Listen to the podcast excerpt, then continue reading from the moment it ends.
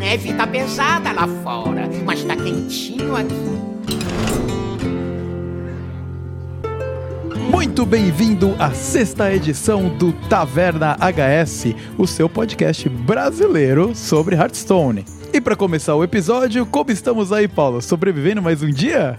E aí, Vitor, tudo bom? Por aqui tudo em paz, cara. Gravando em horários um pouco alternativos hoje, né? Tive uma insônia meio fodida aí. Acordei pois é, cara. Quatro horas da manhã, não conseguia mais dormir. Aí pensei, poxa, vamos aproveitar aquele final de noite lá na, nas terras do Vitor e vamos gravar, né? Mas tamo, tá tudo certo, cara. Tudo tranquilo, tudo na paz. Muito bem, belezinha, cara. Então, os assuntos que nós vamos cobrir hoje, como sempre, nós vamos trazer o nosso bloco de recadinhos e misplays.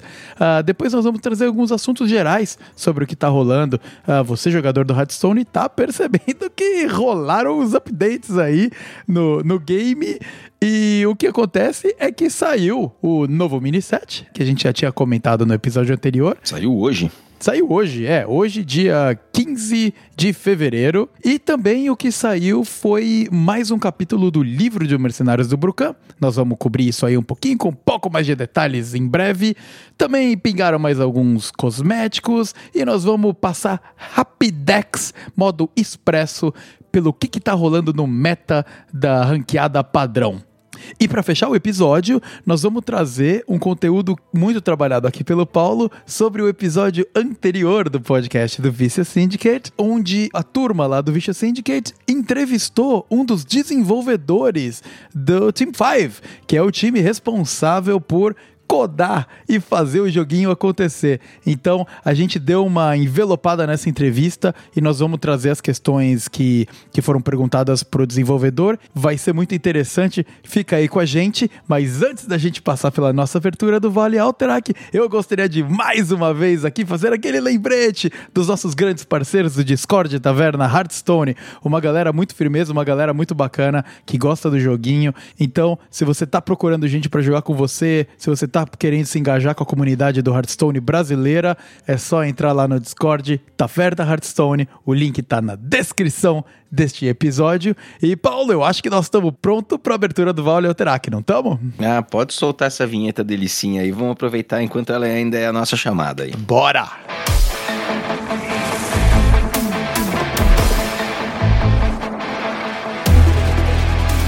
No vale é frio de dar pavor. Só a bravura dos mais fortes nos traz calor. Por aqui não vai passar. É pra valer, só quero ver quem, quem vai, vai se ajoelhar. Um brado forte é o estopim. A marca da vitória a gente crava no fim. Erra foi sem alterar. Mas lembre-se de. Uou, uou, não recuar. Não recuar. Vem aqui resistir. Não recuar. Muito bem, recadinhos e misplays. Vamos lá, Paulo. Considerações sobre o episódio anterior?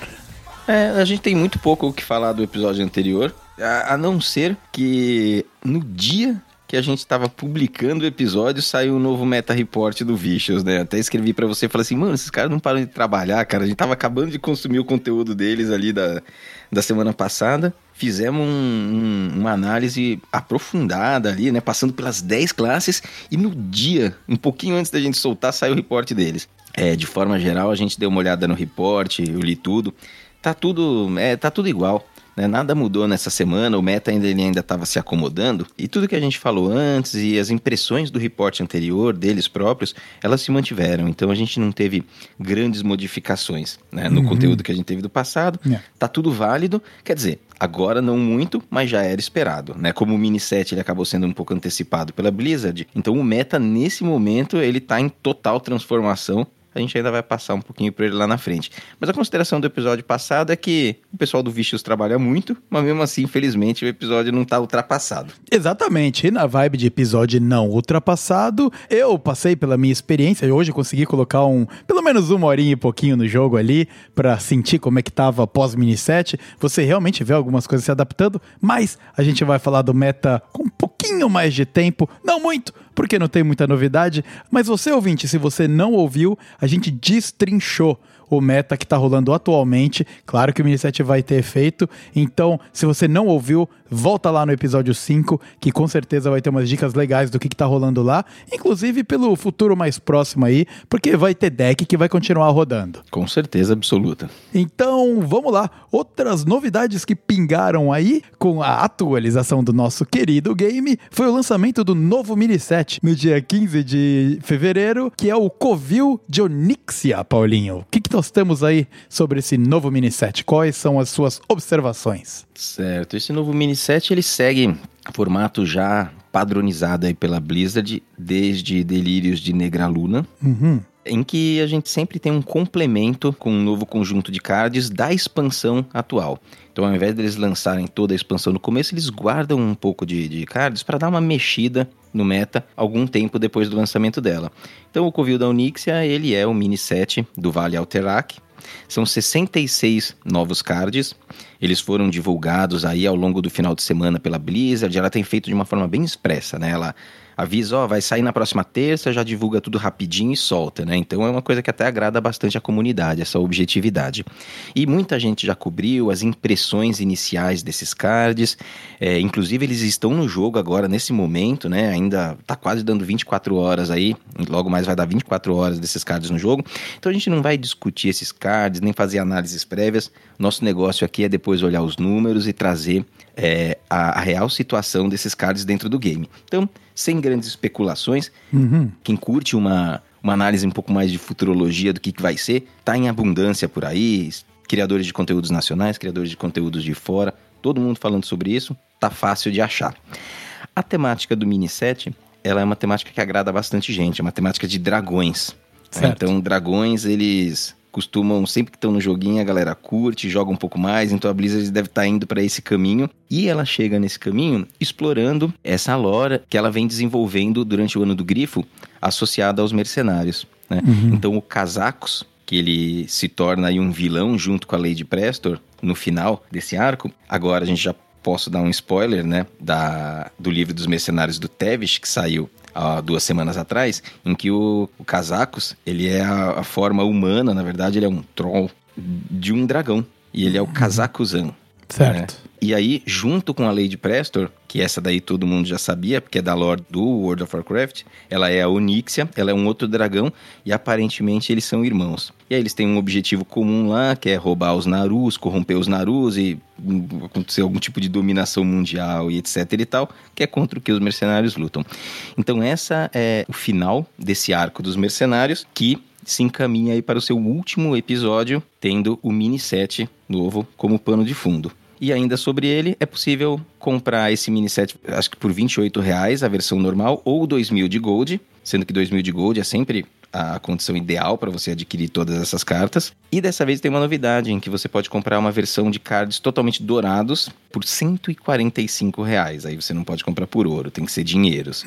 Então, se quem gosta muito de cards dourados, que é a parte cosmética do jogo, pode fazer investir essa grana aí, que é praticamente a grana de um pacotaço de expansão para ter os cards dourados. É, eu não sou chegado em cards dourados, não vou fazer esse investimento, mas eu olhei as versões douradas dos cards. Tá bonito, Vitor, tá bonito. Porque quem gosta vai ficar com a carteira coçando, vai ter que tirar o escorpião, porque ficou super bem feito, cara. Eles capricharam dessa vez.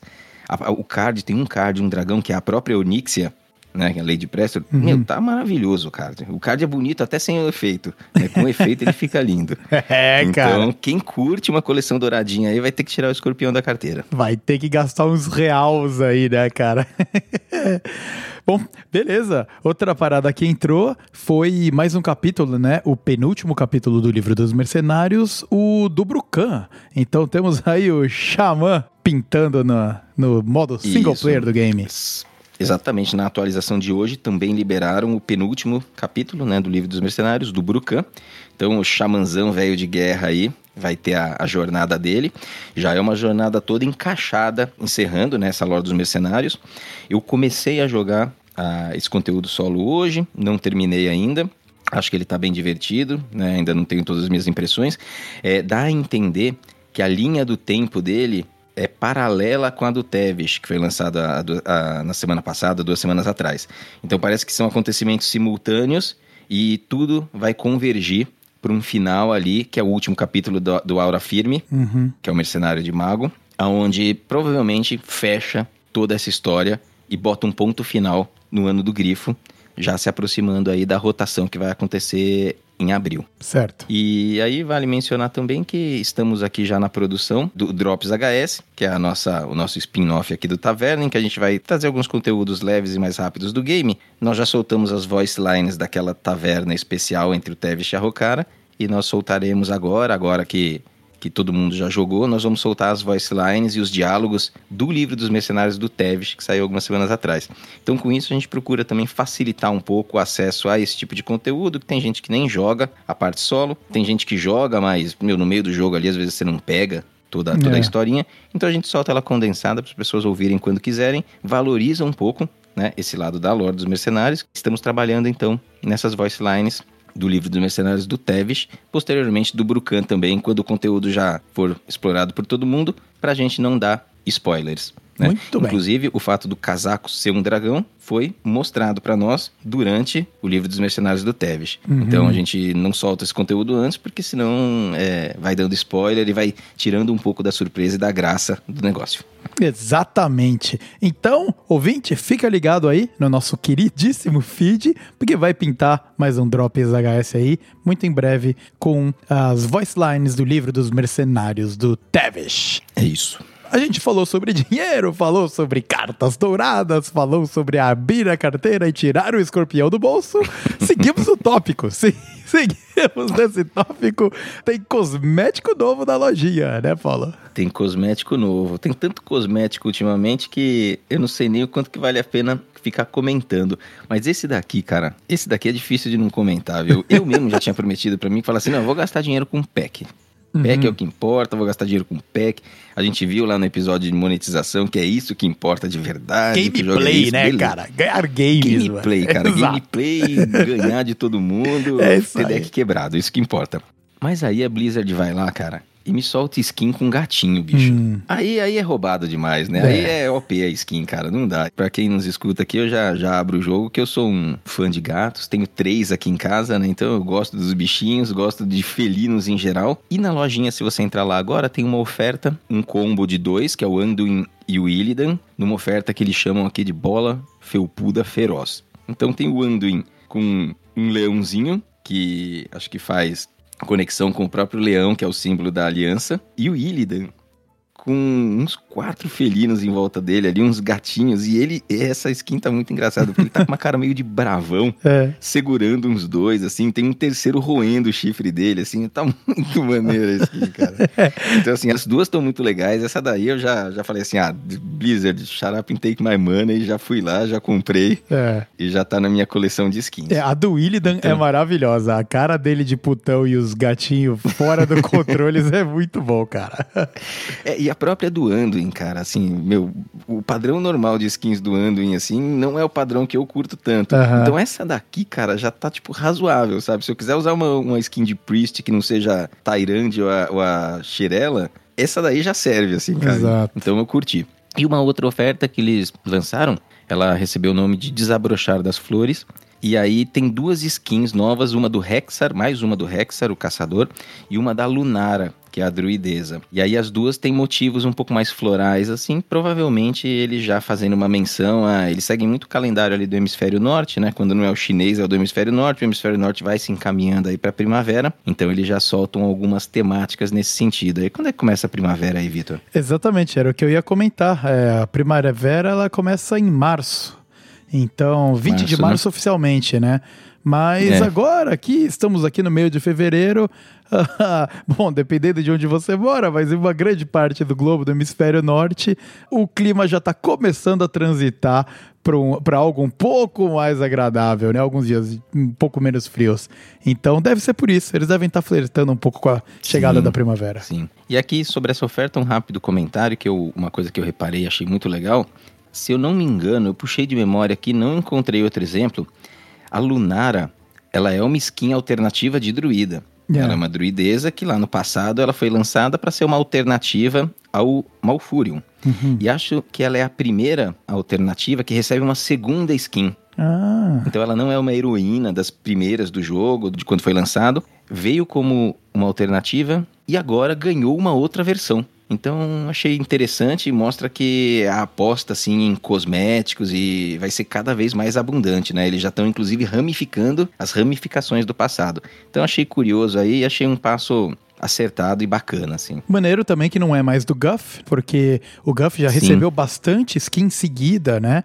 Então tava na hora Isso. de dar uma oxigenada aí mesmo. Ah, sem dúvida. É, os mercenários eu nem considero que é uma versão alternativa já. Os caras eles forçaram tanto a lore dos mercenários, mercenário, mercenário, mercenário, que assim, é- já é padrão, né? Você tem o, o Guff e você tem o Malfurion. Eles Exato. já são heróis padrão. Exatamente. A Lunara corria por fora e agora recebe uma segunda versão. Bem interessante.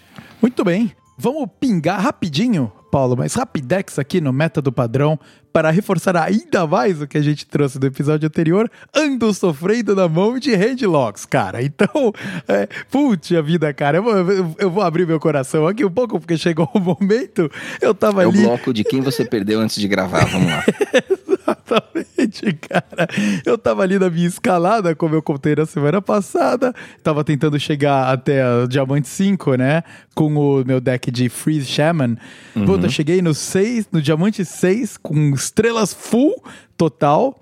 Peguei um Quest Handlock, perdi, porque é uma match complicada, né?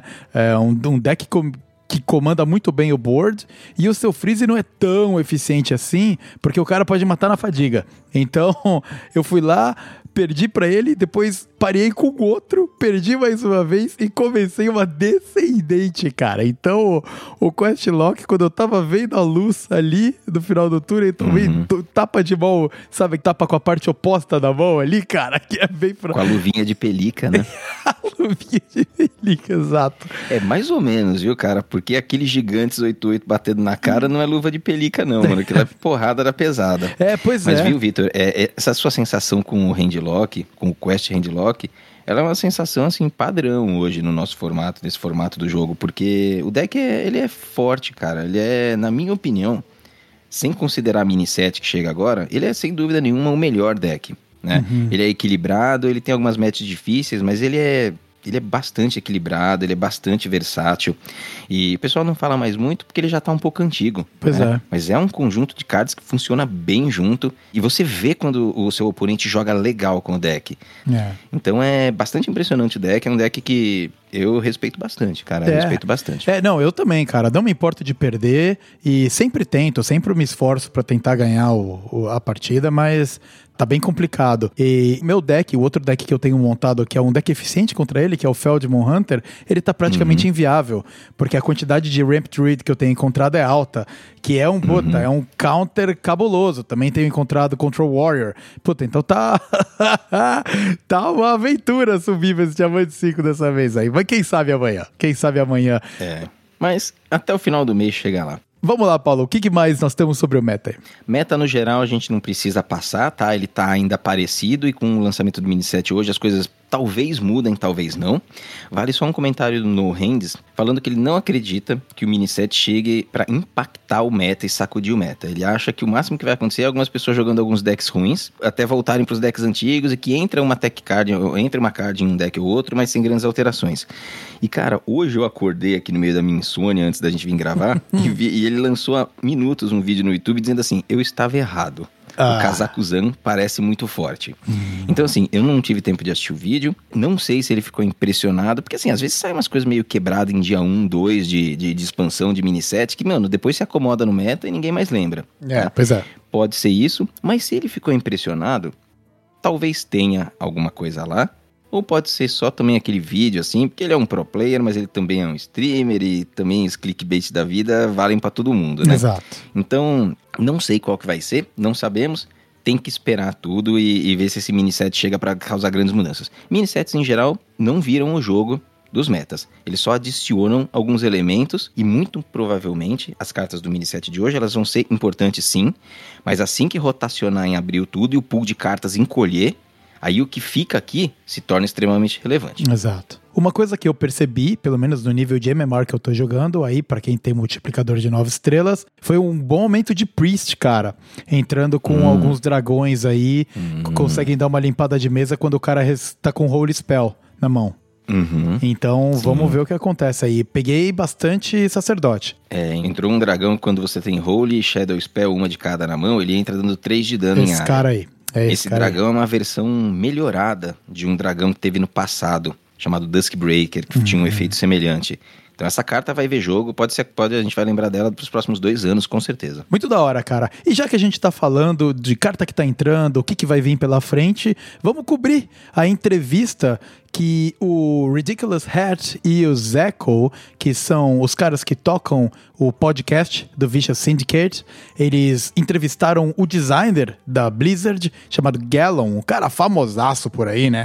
Foi a primeira vez que esse cara participou do, do Vicious Syndicate no, no podcast. Antes era um, era um outro cara que foi ah, buscar outras aventuras em outras sessões dentro da Blizzard mesmo. Outros desafios profissionais, como Oh, se fala por aí. né? Exatamente, foi buscar novos desafios profissionais. E o que, que nós temos aí um pouco para fazer uma introdução do Gallon e, e dessa entrevista, Paula? Ah, o Gallon é uma figura já relativamente conhecida na comunidade, porque ele costuma estar em contato com o pessoal, principalmente pelo Twitter. Pra quem se lembra e quem acompanha o cenário competitivo, ele é um ex-jogador profissional, já participou de muitas Master Tours, teve uma final aí bastante emblemática com o Dog, que é um outro jogador famoso no passado, né? Ele ficou em segundo lugar.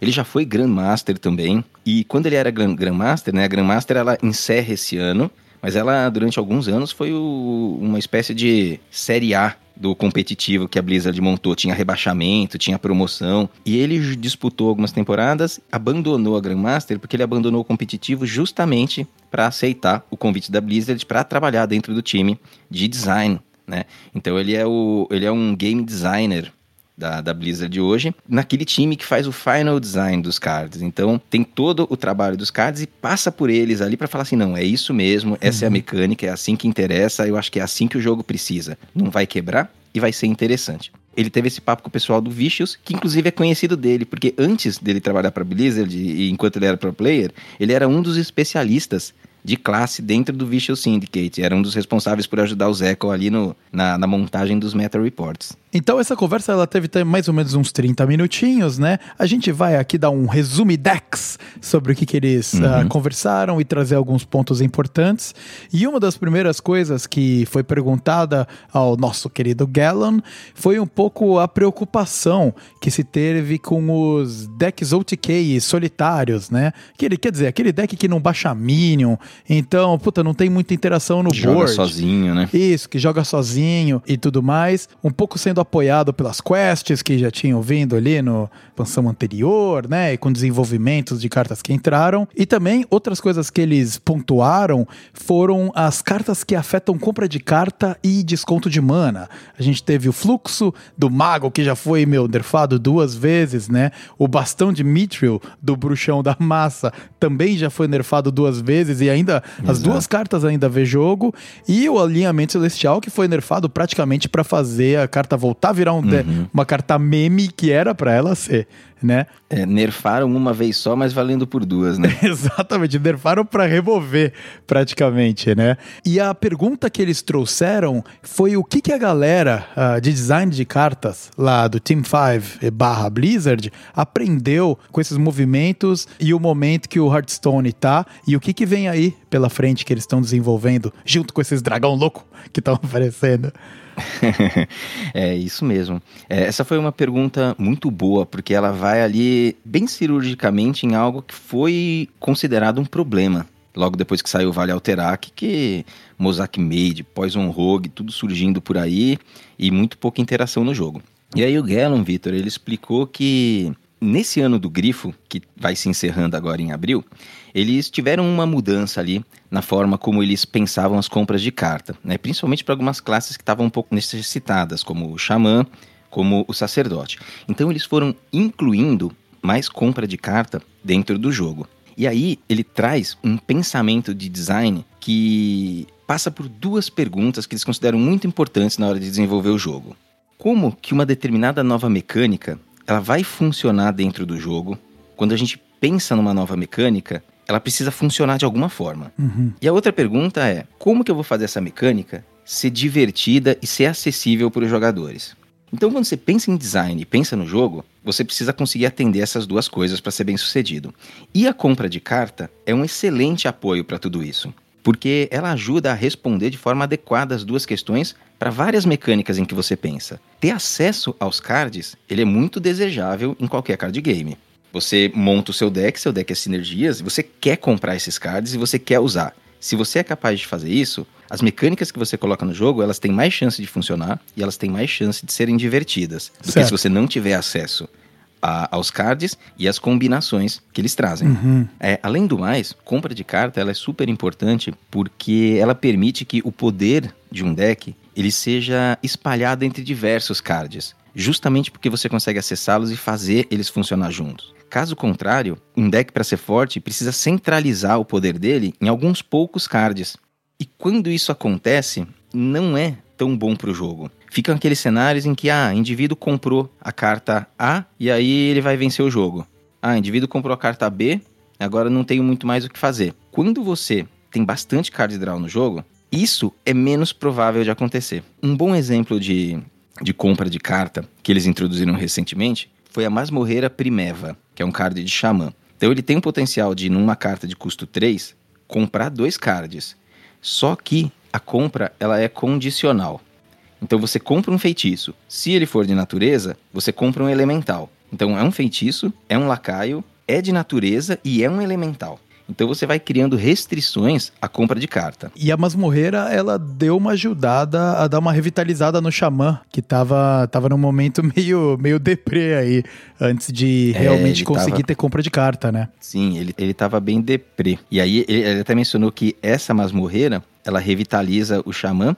E ele lembrou de um momento lá do passado do Hearthstone, quando o xamã ele não tinha compra de carta, né? Bem antes. E quando você não tem muita compra de carta, você precisa de cards muito impactantes. Então quem lembra do tempo do Trog do Túnel e do Totem Golem e do Sem Rosto, Sem Rosto é o famoso 4 mana 7-7 que o xamã teve há alguns anos atrás Caraca. né, Overload 2. Só que o Overload 2 não era um problema, porque ele bufava o Trog do túnel que já tinha entrado antes.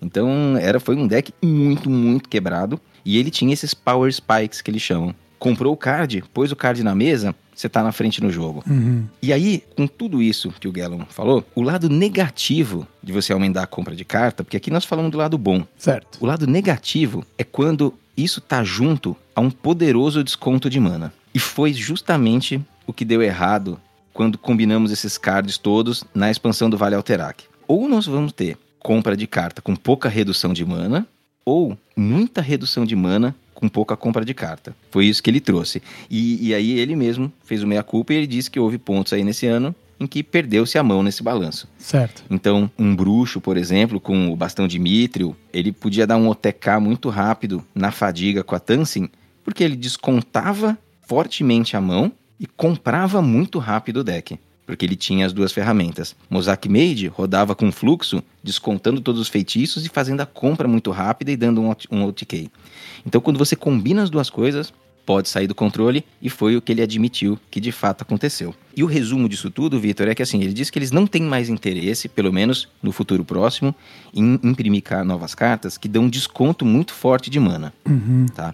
O que eles querem fazer é compra de carta. E desde que seja compra de carta inteligente, igual eu mencionei da masmorreira. Uhum. Elas sejam condicionais. O sacerdote, a gente já vê que ele tem um lacaio, que o último suspiro é compra um feitiço das sombras e um feitiço sagrado. A masmorreira compra um da natureza, e se for da natureza, é um elemental. Exato. Então não é compre o seu deck muito rápido e, e ganhe no turno 8 com um combo. É compre de forma seletiva e inteligente. Parece que eles vão tentar segurar para que não aconteça mais o que a gente viu no Vale Alterac, mas que você tenha sim acesso aos seus cards de uma forma mais controlada. E para você, ouvinte, que como eu ainda tá traumatizado com o, o Incanters Flow, como é o nome do Incanters Flow em português, Paulo? Fluxo da sortílega. Oh, isso, para você que tá... É, O pra- fluxo, fluxo na 2. Isso, pra você que, assim como eu, está traumatizado com o fluxo na 2, vamos torcer para que ah, isso não aconteça tão em breve, né? Eu acho que Agora, um, um pouquinho fora das perguntas e do que eles cobriram ali, eu acho que o, o Rogue Stone que a gente viveu aí também foi um, um pouco desse evento, né? Porque o Trog, ele encaixou muito bem ali no deck que ficava comprando cartas que nem um maluco, só que, meu, encadeou dois poderes muito grandes ali e ninguém batia o deck. É o Gnoll, né? Isso, o Gnoll, exatamente. É, eu falei, eu falei Gnoll? Você falou o Trog. Ah, é, exato. Não é o Trog, não, é o Gnoll. É, muito... Isso. Beleza. É, ainda bem, já, já pegamos a misplay aqui, hein? Aí não precisa ter o próximo bloco no, bloco no próximo episódio. Exatamente. Mas foi. E, e o Ladino, ele compra ainda, o Poison Rogue ainda compra o deck bem rápido. E ele tem um suporte de desconto de mana, que é aquela arma trocável. Que Exato. quando você fica trocando, vai descontando feitiços Pois que estão é. na mão. Então, assim, o Gallon nem mencionou esse deck daí, né? Provavelmente porque eles nerfaram pesado e ele continua sendo bom lá no High Legend, ele deixou meio de lado. Mas, por exemplo, o Poison Rogue se apoia em compra de carta e desconto de mana. Também. Não é tão hardcore quanto fluxo e bastão, mas se apoia. Exatamente. Então fica aí a observação exclusiva do Taverna HS sobre- sobre, sobre esse aspecto. Ah, vamos lá, são cinco perguntas no total. Vamos passar para a segunda, Paulo, para a gente continuar caminhando para frente Bora aqui. lá, bora lá. Ah, eles também, eles eh, mostraram um pouco de preocupação, eu digo eles, o Ridiculous Hat e o Zeco, sobre a, a letalidade de algumas classes, né? E eles questionaram o Gallon se essa é uma mudança proposital para diminuir o tempo das partidas, para não acontecer, por exemplo, o Priest de, de Barons que te matava de tédio, que a gente já comentou aqui Isso. algumas vezes. Exatamente. É, esse é um clássico do tédio, né? E aí, Vitor, a resposta do Gallon foi bem objetiva. Ele falou: sim, isso é um movimento intencional do time de design.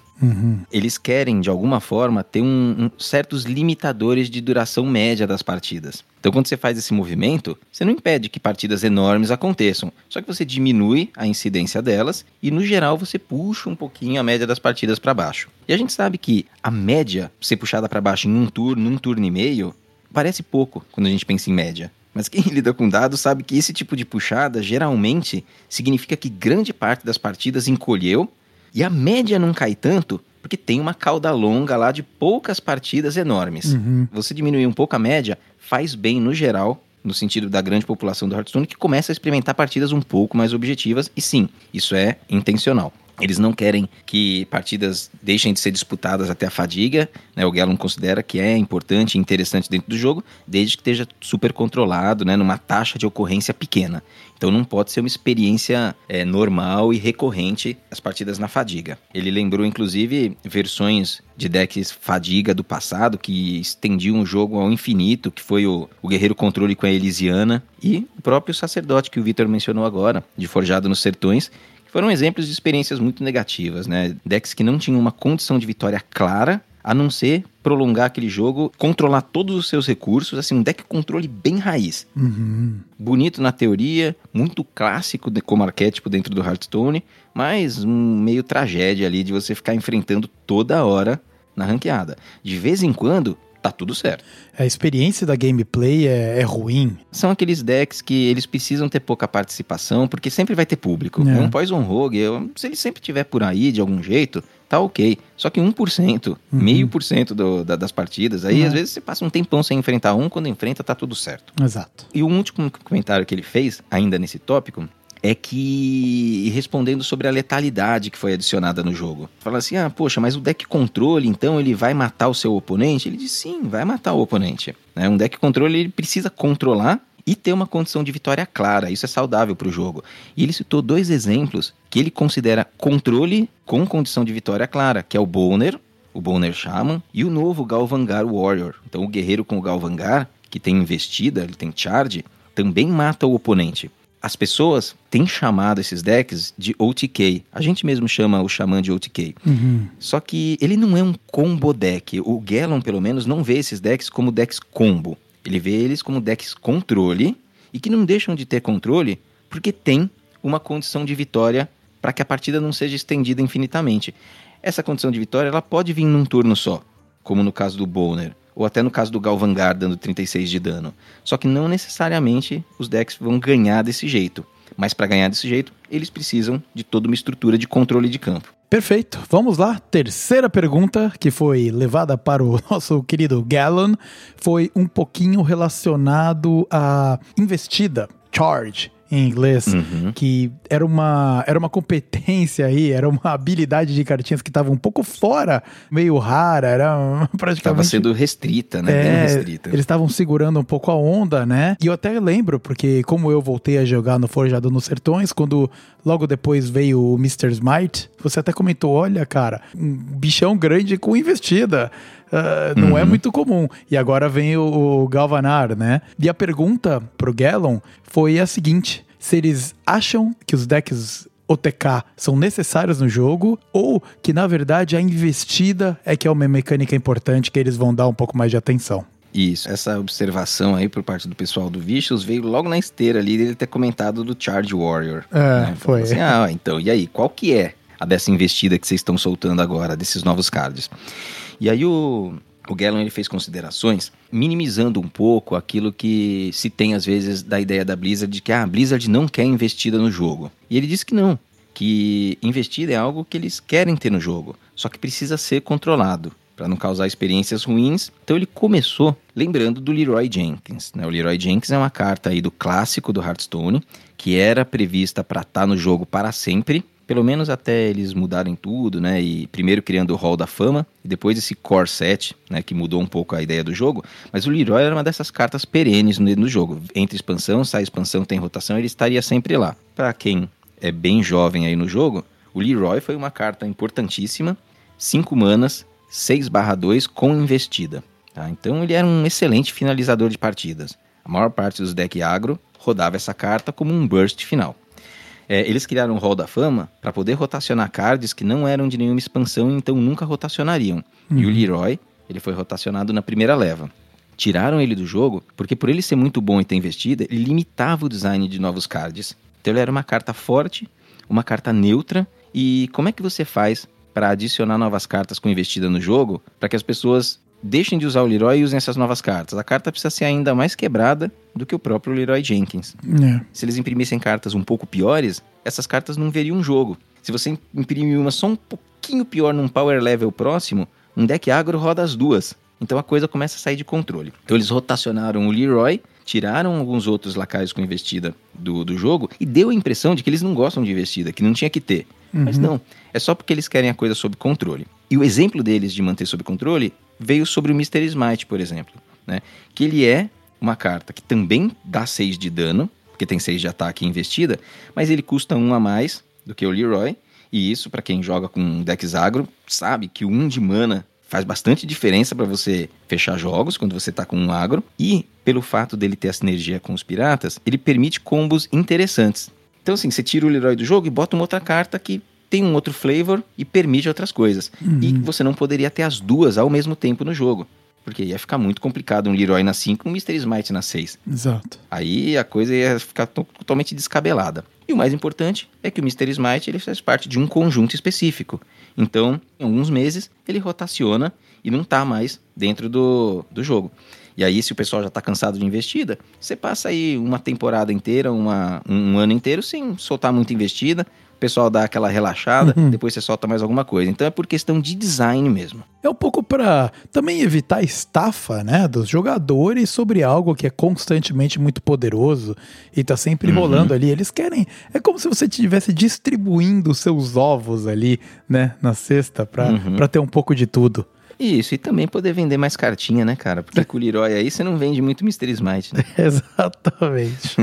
Ah, Bom, a gente falou aí do Mr. Smite, que chegou agora, e isso engata muito bem na, na próxima pergunta que, que foi levada, pergunta de número 4, que essa é relacionado Os Hero Cards, né? É, cara, exatamente.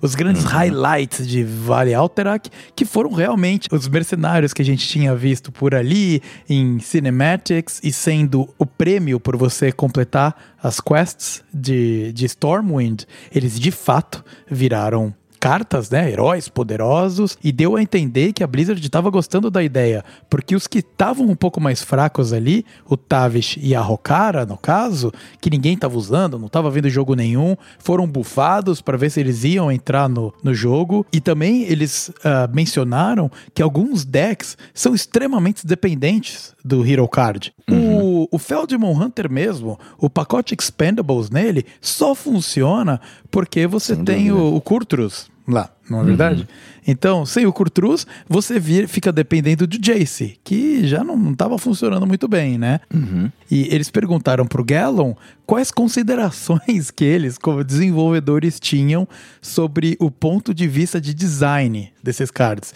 que a gente entende como muito poderosos, né? É isso, Vitor. Essa foi uma pergunta interessante também, porque eles nem focaram tanto do, ó, oh, quem é o herói mais quebrado e vocês queriam fazer ele mais forte que os outros, eles focaram muito mais no design quando você pensa num Hero Card, você está pensando numa coisa especial para o jogo.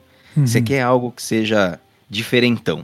E a resposta do Gallon foi totalmente nessa linha, né? Então ele explicou que os Hero Cards eles enxergavam lá como o final de toda essa sequência do ano do grifo. Então eles são vers as versões totalmente upadas dos mercenários, como se eles começassem ali em Barrens, em Forjado nos Sertões, com aqueles lacaios pequenininhos. Na metade do ano tem as questlines em que a gente percebe eles sendo muito poderosos, né, e cada um com a sua historinha ali, né, conforme a questline é desenvolvida, uhum. e terminando com uma versão de Hero Card que é muito mais broken e, e, totalmente desenvolvida. Então, eles pensaram eles de fato especiais e extremamente temáticos. Com relação ao design, ele falou que alguns desses heróis, eles passaram por todo o processo praticamente sem mudanças, né? Eles conseguiram encaixar é, muito rápido a ideia e outros eles precisaram alterar. E aí ele deu alguns exemplos interessantes, né? Então o Guff, ele menciona como sendo um exemplo de card que não foi praticamente mexido durante toda a etapa de desenvolvimento dele. O que se cogitou era se o poder heróico do Guff ele ramparia um cristal de mana vazio ou um cristal de mana cheio. E aí eles optaram por lançar o cristal de mana cheio, sendo uma opção muito mais forte, né? E muito mais flavorful, assim, pro uhum. druida, muito mais interessante. E aí eu também acho que, meu, lança o card um pouquinho mais forte, se tiver quebradaço, aí você considera passar para 6 de mana ou fazer o cristal ser vazio, né? Você uhum. fica com um pouco mais de margem aí para trabalhar, se você tem mais coisas para nerfar depois, né? Você pode escolher. Uhum. É legal pensar, o poder heróico custa 2, você precisa de 2 de mana para usar. Mas se você consegue usar, é como se ele custasse um. É, então até é. adiciona é. um pouquinho ali aquela estratégia dentro do druida ali, que você precisa fazer as contas certinhas tal. É sempre um elemento a mais. Uhum. Né? Eu acho legal. O, ele mencionou o Tevis, né, o Hero Card do, do caçador, que ele também teve poucas mudanças. O que se considerou foi um novo conjunto de companheiros animais. Né? O poder heróico do Tevis é evocar um companheiro animal aleatório, um dos três que sempre estiveram dentro do jogo. E eles consideraram um novo conjunto deles, com novas habilidades, para que tivesse aquela ideia de, de, novidade. Mas aí eles acabaram preferindo os, os companheiros animais clássicos até para ancorar os jogadores num passado que eles já conhecem, em lacaios e, e, uma funcionalidade que eles já conhecem. A novidade ficou por conta dos segredos então, os segredos do que o Tevesh coloca com o grito de guerra, que são dois, eles são aprimorados. Então, uhum. são os mesmos segredos que estão aí no modo padrão, só que um pouquinho mais fortes. Tá? Então, eles consideraram essa pequena mudança, mas acabaram ficando só com a mudança, só com o aprimoramento dos segredos e não com uma evolução dos companheiros animais. É, e teve o aprimoramento daquele segredo que devolve uma spell para sua mão quando você joga ele. Uhum. Era um segredo que nem existia. Isso é um segredo novo dessa expansão e ele tem a versão aprimorada. E que tá vendo muito jogo, porque afinal rola muito spell no do Gabe, né? É, não, é uma é praticamente uma armadilha congelante para feitiços, um dos segredos de Hunter mais importantes dentro da classe. Isso, junto com o que explode e dá dano nos, nos uhum. minions e nos oponentes. Exatamente. Ele fez um comentário sobre a Cariel que foi foi bacana, Vitor, que a Cariel sim foi um Hero Card que sofreu uma série de modificações e testes que eles foram procurando o melhor traço para ela. E foi justamente com relação à arma. O poder heróico é, dá mais 5 mais 5 para um lacaio na mão, ele é forte em determinadas circunstâncias, mas aonde ela é MVP mesmo, é tancando o dano. Uhum. Inicialmente, eles pensaram numa outra versão dela, bem curiosa, em que seria o contrário. É, a arma ela seria uma defesa aos lacaios. O dano que fosse dado nos lacaios, na verdade, iria para o herói, para ela absorver o dano e tentar ir se curando com os incunábulos, mas protegendo a mesa dela. Mas acabou não dando certo. Aí eles mudaram para uma versão em que a arma protegeria o dano contra o herói, mas só um ponto de dano a cada fonte. Então, se um lacaio que, que ataca por 5 o herói, ele daria só 4 de dano. Uhum. Eles fizeram alguns testes, mas acabou que aí o, o card ficaria fraco demais. E eles migraram para uma evolução disso, que seria: ok, eu vou proteger em um de dano da mesma forma, só que também quando o lacaio me atacar, eu dou dano nele. E aí eles entenderam que a matemática da coisa não ia ficar muito intuitiva, ia ficar meio, meio complicado demais. E, e abandonaram isso até conseguir chegar na visão que, na versão final, que na visão deles é a perfeita, que é tancando metade do dano né, arredondando para cima. Então, se um lacaio com 3 de ataque bate na Cariel, Cariel toma 2. Se um lacaio com 4 bate nela, também toma 2. Certo. Então, essa foi a versão final, mas para Cariel passou por muitas interações. É, Cariel que é um, um hero card bem predominante aí. Um desses que ainda apoiada no deck Libran, né? Talvez agora que boa parte do deck Libran tá para rotacionar, vai dar uma, uma respirada, porque quando ela entra, ela já entra com o pé na porta e soco na cara num deck que já é bem forte. Então ela é um game changer já para um deck que tem fôlego, né? Então vai ser, vai ser bem interessante ver o que, que vai acontecer com o Paladino depois que vier a rotação no, quando o ano do grifo terminar. Não, é isso mesmo. E aí ainda, num último take aí sobre a Cariel, Vitor, o, o Gellon ele mencionou também uma questão aí junto com a Rokara, né, que é o Hero Card de guerreiro, que eles acabaram bufando depois, mas ele trouxe mais uma questão da ideia dos Hero Cards, né? Porque eles queriam dividir entre as duas facções, a Ordem e a Aliança, o conceito ali de Unstoppable Force e Unmovable Objects. né? Então, se você vai ver, esses dois são os nomes em inglês para as armas, tanto da Rokara quanto da Cariel. Então, a força incontrolável, né, a força imparável, ela contrasta com o objeto inamovível, que tanca ali o dano, que é o da Cariel. Tanto que a da Rokara é uma arma 5-2 e o da Cariel fizeram uma arma 2-5 que é para deixar um pouco mais claro aí esse, esse antagonismo, né, para materializar o desejo que eles tinham de deixar esse conceito, né, do muito forte de um lado e do inatingível, né, inamovível do outro lado. Uhum. Eles quiseram fazer isso de propósito, tanto que assim aí dá a gente fica com uma ideia um pouquinho do porquê que a arma da, da Cariel que não termina a durabilidade nunca é uma 2.5, né? Que podia perfeitamente ser, sei lá, uma 2-1 ou uma 2-2 para proteger contra alguns efeitos que, que tiram durabilidade da arma. Mas é por causa disso. Esse 2-5 é só para ser o, o oposto do 5-2 da Cariel, com efeitos que são também é, bastante contrastantes. É, esse ponto foi muito interessante. Foi uma das partes que eu mais gostei na entrevista. E me veio na hora a lembrança da, da carta do Defenda a Ponte lá, né? Que é a Cariel. Inclusive na abertura do Uhum. Alterac Valley tem a Cariel com na frente da, do time inteiro dela e vem é, em direção a ela exatamente a Rokara, né? Com a arma. Então é muito interessante que esse realmente é o o, a lore, né? Essa realmente é a história que eles estão querendo contar. Muito legal, tá muito bem bolado, muito, muito bem feito, com uma abertura maravilhosa. Então, é muito bom ver esse carinho aí dos desenvolvedores. Sim. Vamos lá. Então a gente tá falando de muito dano, a gente tava falando de Rokara. Eles levantaram um pouquinho sobre Warrior. Um ponto muito interessante que eles levaram foi o Quest Warrior. O guerreiro da, da missão lá dos Piratex, que a gente comentou aqui já algumas vezes também. E um pouco por que que a Blizzard decidiu dar uma nerfada e dar uma mexida ali naquela missão. E se eles realmente prestam atenção nos diferentes níveis de MMR. Porque a gente mesmo aqui já até comentou, né? Que o pirata, ele não era um problema nos altos níveis de MMR. Ele era problema para um nível um pouco mais baixo do, do MMR. E aí foi um pouco disso que eles perguntaram pro Gellon para saber, e aí, é isso mesmo? Vocês olham para tudo?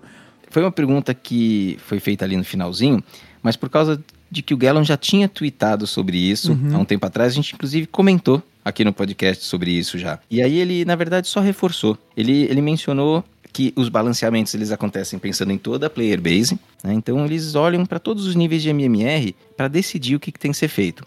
Às vezes, eles precisam balancear os melhores níveis do jogo, como eles fizeram com o Garrote Rogue, que mesmo que a win rate desse Garrote Rogue fosse baixa, fora da zona do- do- dos melhores jogadores, ainda assim valia nerfar, porque ali no High Legend era muito prevalente e só tava ficando com esse deck praticamente. O Quest Warrior, por outro lado, né, os piratinhas, ele foi balanceado pensando numa vasta população entre o bronze e o diamante, porque o deck lá ele era muito prevalente. Então o pessoal estava ficando cansado do deck, né, tinha uma participação enorme e eles queriam dar uma segurada. E não importa que nos melhores rankings a win rate ia caindo e ele não era mais competitivo, porque eles precisavam olhar ali outro nível, outro bloco de MMR e também deixar as pessoas interessadas e envolvidas com o jogo. E aí ele faz um take ali que eu acho que é muito legal, que assim, o balanceamento deles são dados sobre duas possíveis óticas. Então é uma ótica baseada em dados, né, em que você quer atingir os principais decks, os que são ofensores de meta, e uma outra que é mais uma, um sentimento de como que o jogo tá. Então você quer atingir alguns decks que eles estão deixando o jogo menos divertido. E diversão, você não vai conseguir o dado de É. quanto que as pessoas estão se divertindo ou não. Então você precisa ter um feeling, você precisa ter um acompanhamento do estado do meta. São duas formas de você nerfar, com duas lentes diferentes, mas geralmente o que você quer nerfar é ou win rate Uhum, ou participação do deck certo. né? Ou as duas coisas. Geralmente, quando você nerfa o win rate, cai um pouquinho a participação. Não necessariamente. Mas você quis nerfar o win rate. Ou você pode focar em tanto faz a win rate, vou nerfar participação. Foi o caso do Guerreiro Pirata. Né? Então aí ele só solidificou o que ele já tinha tweetado antes e esclareceu aí esse, esses dois caminhos de balanceamento que o time está sempre olhando para atender a player base de forma bem geral. Muito interessante, é muito legal. Então, cara ouvinte, isso que você acabou de ouvir aqui nesse nosso último bloco do episódio de hoje é, é muito maneiro, porque é a percepção de dentro do grupo de desenvolvedores da Blizzard. Galera que, claro, a gente já traz notícias aí do, do Vicious, né? Que manjam muito e a gente vai buscando informações por Twitter e galera que também conhece. Um cara recorrente que pinga aqui são os comentários do No Hands, né? Que ele realmente, ele, ele sempre traz ah, algumas coisas relevantes. Então, é, o que a gente também quer trazer para você, o nosso público brasileiro, que de repente não tem acesso à entrevista em inglês, é o, o que, que a galera da Blizzard tá falando, né? Nos podcasts por aí. Então, pô, tá muito maneiro mesmo. Foi, foi muito maneiro, foi muito legal. É isso aí, é, não é que o Gellon é o dono da verdade, mas ele é um funcionário da empresa e ele faz parte do time que desenvolve o design dos cards. É. Então, assim, a opinião dele, goste a gente ou não, ela conta mais do que a nossa, ela conta mais do que, do que de, de streamers e jogadores famosos, etc e tal. Porque ele tá, ele é um insider. Essa entrevista, ela, ela foi divulgada, eu ainda não, não vi esse conteúdo sendo trabalhado por aqui, sabe? Eu acho que talvez não seja tão legal, assim, sabe, para você fazer vídeos e tal, mas eu acho que cabe perfeitamente aqui no nosso formato, Vitor. Então a gente fez questão de trazer, porque acho que é um conteúdo bem diferente, que acaba não sendo tão bem aproveitado e cai como uma luva aqui no nosso formato, no nosso espaço. O Exatamente. que a gente quer fazer dentro do Taverna. Eu concordo completamente. É, realmente pode não ser algo, né, que atrai grandes manchetes aí de cliques, Uhum. YouTubes da vida, porque afinal a galera não tá errada, eles vivem disso, né? Então é a Hum, fórmula, é, o- é, é como o go- o jogo é jogado. Mas aqui Uhum. a gente consegue trazer isso de uma maneira um pouco mais, ah, um pouco mais orgânica, assim como o Vicious Syndicate também leva isso através de um podcast, né? Então, viva podcast! Estamos aí, temos aí essa carta na manga. Melhor mídia. Melhor mídia. Ah, eu concordo. E com isso, com essa celebração ao podcast, eu finalizo e me despeço de você, querido ouvinte. Espero que tenha gostado desse episódio e entre em contato com a gente. Venha falar comigo, venha falar com o Paulo, nos siga. Todos os links estão aqui na descrição desse episódio. Se você quiser dar um hello pra gente e, e ver o que que tá rolando, de repente falar um pouco do game, jogar umas partidas, vamos aí que a gente tá com a porta aberta. E claro, mais uma vez lembrando, também estamos no Discord do Taverna Hearthstone. Aproveita, clica lá, entra e vamos todos compartilhar esse nosso amor pelo Hearthstone. Então, eu fico por aqui e passo a palavra para o Paulo fazer o fechamento tradicional. A gente se vê no próximo episódio. Vamos lá. Beleza, Vitor. Novamente, obrigado pela participação. Mais uma semana, mais um episódio. A quem nos ouve, obrigado também. Espero que tenham gostado aí da entrevista. A gente se despede por aqui. Eu torço para que todos os designs nas vidinhas de vocês sejam sempre muito bem feitos e, e com mecânicas muito interessantes. Fiquem bem, fiquem com saúde e a gente se vê na ranqueada. Opa, opa, opa, opa, opa! Você acha que acabou? Não acabou, não! A gente tem um presentinho surpresa aqui para você que ficou até o final do episódio. Então, confere aí a abertura com a nossa querida Lady Prestor fazendo a cantoria no lançamento do mini set do Vale Alterac. Então, segura aí!